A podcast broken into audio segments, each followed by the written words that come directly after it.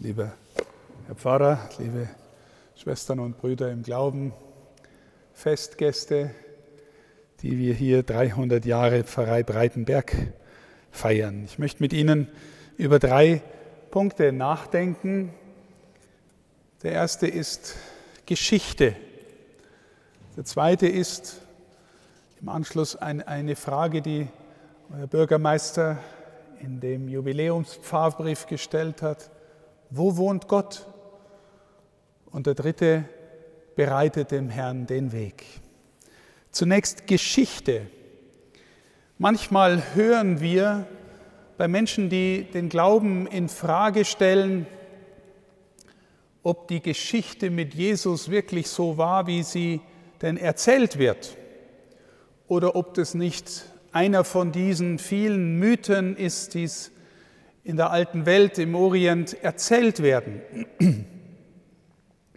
Das Evangelium, das wir heute gehört haben, das spricht eine deutliche Sprache dagegen. Der Lukas, der Evangelist, der dieses Evangelium aufgeschrieben hat, der versteht sich ausdrücklich als ein Historiker. Und er sagt sehr genau, er möchte jetzt einmal alles noch einmal genau aufschreiben und erzählen, was passiert ist. Und auch das heutige Evangelium beginnt mit den Worten eines antiken Historikers, der alles genau aufschreibt, der also Geschichte schreibt, im 15. Jahr der Regierung des Kaisers Tiberius. Es war in der Zeit des Statthalters von Pontius, also als Pontius Pilatus Statthalter war. Herodes war der Vasallenkönig, der König der Juden, der Herodes der Tetrarch, aber ein Vasallenkönig unter dem Einfluss von Rom. Hohe Priester waren Hannas und Kaiaphas. Hier erzählt der Geschichtsschreiber. Und es ist gut, Geschichte zu schreiben, liebe Schwestern und Brüder, weil es immer gut für uns ist zu wissen, wo wir herkommen. Und ich habe in eurem Pfarrbrief, in dem Jubiläumspfarrbrief gelesen, wie die Pfarrei so entstanden ist. Und man könnte im Grunde so ähnlich wie da erzählen, es war im Jahr 1721. Römischer Kaiser deutscher Nation war Karl VI. Maximilian II. Emanuel war Kurfürst in Bayern. Fürstbischof Raimund, dem die Kirche ihr Patrozinium verdankt, Fürstbischof Raimund war der Bischof in Passau und der wollte, dass hier dieses Gebiet weiter gerodet wird und dass sich möglichst viele Menschen ansiedeln. Das wollte er vor 300 Jahren und hat den Menschen, die sich hier ansiedeln wollten und sollten, auch versprochen, dass sie etwas Land bekommen, dass sie befreit worden sind von Gerichtsgebühren und Verwaltungsgebühren, so dass er es einfach gemacht hat, hier den Menschen hierher zu kommen. Das ist Geschichte. Seit 300 Jahren leben Menschen hier in Breitenberg und leben auch den Glauben und haben eine stattliche Kirche erbaut, um hierher zu kommen, um miteinander Leben und Glauben zu teilen und zu feiern und zu trauen und Dank zu sagen und so vieles, was man im Leben auch vor Gott hinbringt. Aber das Evangelium, und das ist das Zweite, das ich mit euch bedenken möchte, stellt auch die Frage, wo wohnt Gott oder hier jetzt speziell, an wen ergeht eigentlich das Wort Gottes? Und auch wenn er die ganzen Mächtigen aufzählt in der damaligen Zeit, ergeht das Wort Gottes doch an einen eigentlich wilden Außenseiter. Da gibt es so einen Johannes, der äh, offensichtlich ein radikaler Gottsucher ist, der in die Wüste geht, der sich mit Kamelhaar bekleidet, ein Fell, ein, ein, ein Gewand aus Kamelhaaren, der wilden Honig und Heuschrecken isst und der offensichtlich so intensiv predigen kann, dass die Leute in Scharen rausgehen in die Wüste, um sich seine Predigten anzuhören und sich untertauchen zu lassen in den Jordan. Das Bemerkenswerte ist, liebe Schwestern und Brüder, wenn Gott in die Welt hineinspricht, dann spricht er nicht automatisch zu den Mächtigen. Normalerweise wird man doch sagen, jetzt kommt Gottes Geist in die Welt, Gottes Wort in die Welt und in Jesus kommt Gott selber in die Welt. Ja, da fängt er doch an mit den Mächtigen. Er fängt an mit den Außenseitern, also dieser Johannes. Glaubt dem wer? Viele aus dem Volk Israel glauben ihm, aber die Mächtigen sind sehr, sehr skeptisch. Herodes, der lässt ihn nachher umbringen. Sehr, sehr skeptisch, was den Johannes, den Außenseiter, angeht. Und dann verkündigt er noch jemanden, der auch gewissermaßen als Außenseiter in die Welt kommt, geboren von einem armen Paar, Maria und Josef, die, sie wird schwanger, sie gehen nach Bethlehem in eine kleine Stadt in Judäa und dort kommt ein Kind in ärmlichsten Verhältnissen zur Welt. Der Schriftsteller C.S. Lewis hat einmal gesagt, Gott schleicht sich heimlich hinter die feindlichen Linien, um in seinem Volk zu landen weil er nicht den Weg über die Großen und Mächtigen kommen will und kommen kann. Er kommt auf dem kleinen Weg, auf dem leisen Weg über die Außenseiter. Jetzt habe ich mir heute Morgen gedacht, wenn man hier nach Breitenberg fährt, gell, man fährt schon an den Rand, an den Rand der Diözese, an den Rand der Republik. Und der Papst Franziskus sagt immer, wir sollen an die Ränder gehen, aber wenn ich euch das jetzt sage, dann könntet ihr mir zu Recht antworten, ja, Passau ist doch selber am Rand, gell? die brauchen doch nicht meinen, sie sind in der Mitte. Wir sind doch auch am Rand der Diözese und am Rand der Republik. Aber hier ist schon gewissermaßen Randlage. Äh, jetzt, wenn man böse wäre, was ich nicht sein will, könnte man sagen, ja, da sind die Hinterwegscheid, gell? hinter, so hat es damals geheißen, neue Welt, aber man könnte jetzt auch sagen, Hinterwelt. Sind es da in der Hinterwelt? Also, wenn man das Evangelium ernst nimmt, dann kommt Gott in die Hinterwelt. Gott kommt an den Rand. Gott kommt eigentlich zu denen, wo es nicht erwartet wird.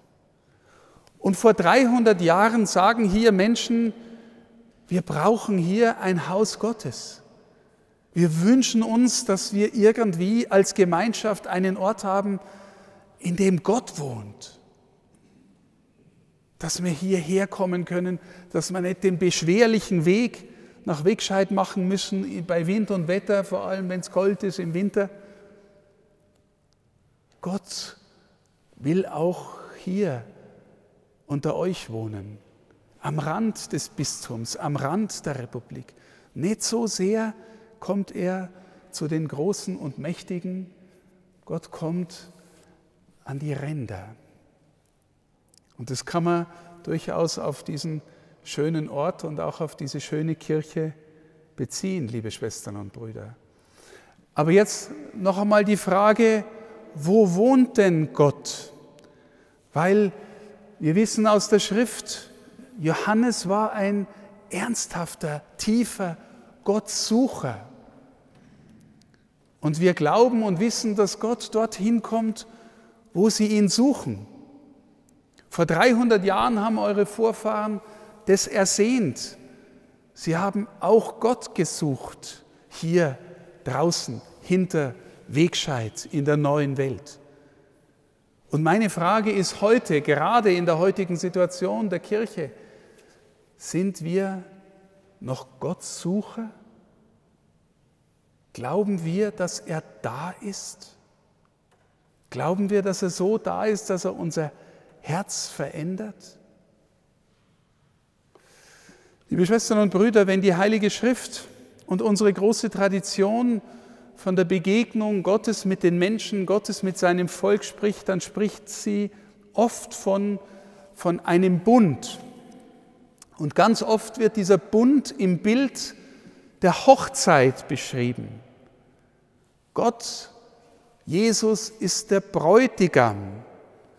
Die Kirche, die Gemeinschaft derer, die ihn suchen und erwarten, sind die Braut miteinander. Die Kirche, das Volk Gottes ist auch die Braut Gottes. Und da, da kommen dann Wörter daher, die ganz persönliche Beziehungen beschreiben. Und wenn wir dieses Bild ernst nehmen, liebe Schwestern und Brüder, dann überlegen wir uns einmal, was lässt eine Beziehung zwischen Menschen, eine Ehe, eine bräutliche Beziehung, was lässt die gelingen? Wie gelingt Ehe? Zunächst einmal glaube ich, ist ganz wichtig, dass man zueinander Vertrauen hat, dass man wirklich eine Herz-zu-Herz-Beziehung hat, dass man sich nicht nur auf der sachlichen Ebene pragmatisch, was müssen wir machen, wie organisieren wir uns, sondern dass man auch wirklich eine innere Verbindung hat. Dass man auch verzeihen kann. Dass man die Fehler des anderen auch tragen und ertragen kann. Dass man Geduld miteinander hat.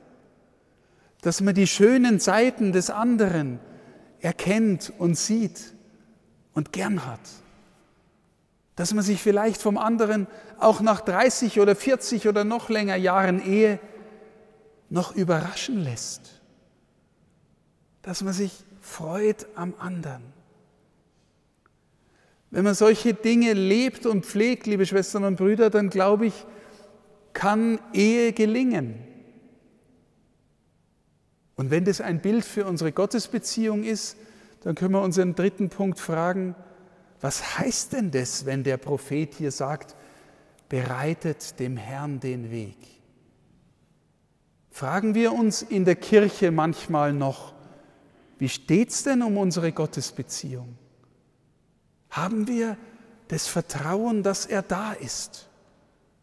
Wissen Sie, wir glauben, dass hier im Tabernakel auf geheimnisvolle Weise Gott gegenwärtig ist, dass er auf dem Altar jetzt gleich gegenwärtig wird, dass er sich uns schenkt in der Gestalt von Brot, vom eucharistischen Brot und dass wir ihn aufnehmen und glauben wir dann, wenn wir Amen sagen, dass er da ist dass er mit unserem Herzen was machen will. Vertrauen wir, dass er auch in dunkler Zeit bei uns bleibt, dass er unsere Fehler verzeiht. Arbeiten wir an unseren Fehlern. Haben wir ihn gern? Haben wir ein persönliches Gebetsleben, dass wir gern in die Stille gehen, dass wir vielleicht sogar gern einmal auch das Wort Gottes lesen? Glauben wir, dass Jesus auch im anderen gegenwärtig ist? Selbst in dem, der mich nervt? Selbst in dem, der mich nervt? Kann ich an der Person, die mich ärgert, auch noch das Gute sehen? Wissen Sie, das sind so, wenn wir in einem dritten Punkt jetzt fragen, was heißt bereitet dem Herrn den Weg? Fragen Sie, wie ist es in Ihrem Herzen, um ihre Gottesbeziehung bestellt. Weil ich bin überzeugt, liebe Schwestern und Brüder, die Krise der Kirche, die bestehen und überstehen wir nur als Menschen, als Gläubige, wenn wir wieder in die Tiefe gehen und neu lernen, dass Gott in unserer Mitte gegenwärtig ist. Dass er uns liebt, dass er uns immer wieder verzeiht, dass er uns trägt, auch durch die schwierigen Zeiten. Und dass er uns auch wirklich Freude ins Herz geben will. An ihm. Und dass wir lernen, von der Freude zu erzählen.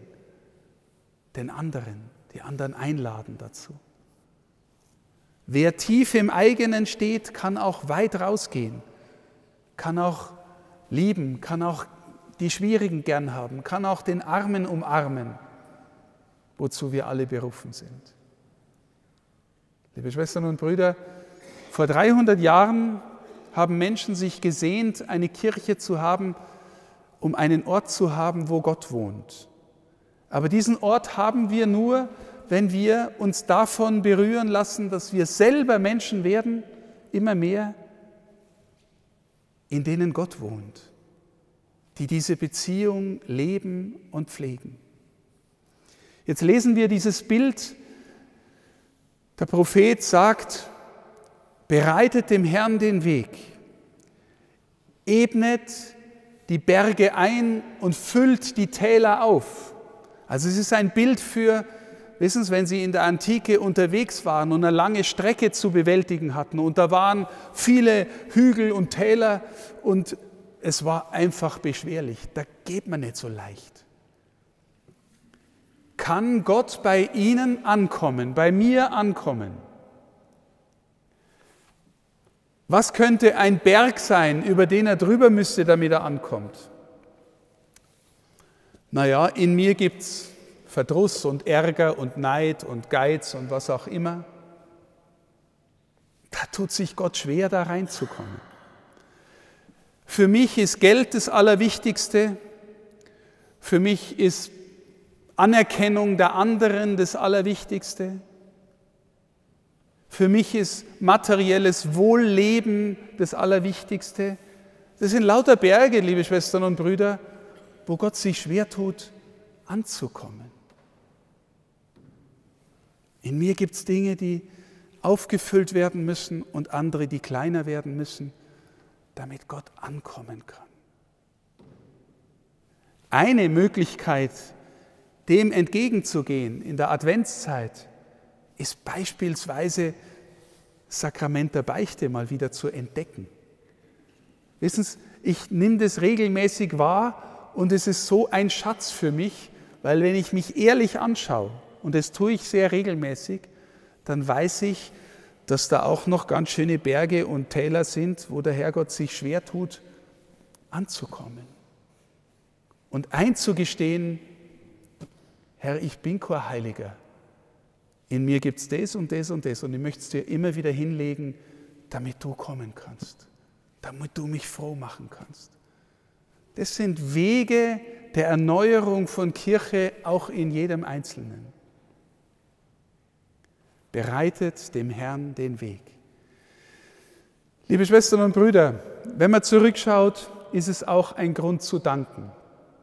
Es sind viele hier, die sich engagieren, die sich einbringen, die treu im Glauben leben. Ich danke von Herzen allen, die sich einbringen und das gläubige Leben hier im Breitenberg aufrechterhalten, die das pflegen, die das leben, die miteinander beitragen, dass die, der Ort eine Mitte hat, eine gläubige Mitte hat, wo man hingehen kann. Von Herzen Dank dafür, dass Sie sich engagieren. Wir leben in schwierigen Zeiten. Wir leben in der Zeit der Pandemie. Die Kirche ist herausgefordert, die Gesellschaft hat ihre Not und ihre Fragen. Aber, liebe Schwestern und Brüder, wir kennen eigentlich den Weg, der uns trägt und der uns durch die schwierigen Zeiten durchführt. Wir kennen Christus, der bleibt bei uns. Danke von Herzen, die an diesem Glauben festhalten, die das tragen und versuchen auch weiterzugeben. Ich danke auch heute allen, die mit vorbereitet haben, diesen Gottesdienst. Ich bedauere sehr, dass wir uns nachher nicht noch treffen können angesichts der Pandemiesituation, dass wir nicht noch zusammenkommen können. Und ich wünsche von Herzen, dass etwas von dem, was von, vor 300 Jahren die Menschen angetrieben hat, hier eine Kirche haben zu wollen, dass das in euch auch bleibt und weiterlebt und sagt, ja, Kirche, das sind wir zuerst alle. Kirche ist nicht zuerst ein Haus aus Stein, sondern Kirche ist in den Herzen der Menschen die Sehnsucht, dass Gott ankommt, immer wieder neu ankommt. Wenn die Sehnsucht da ist und wir das pflegen, dann wird es auch in den nächsten 300 Jahren kirchliches Leben in Breitenberg geben. Dann loben wir Gott miteinander und dienen einander und denen, die es am meisten nötig haben. Gottes Segen dazu. Alles Gute. Amen.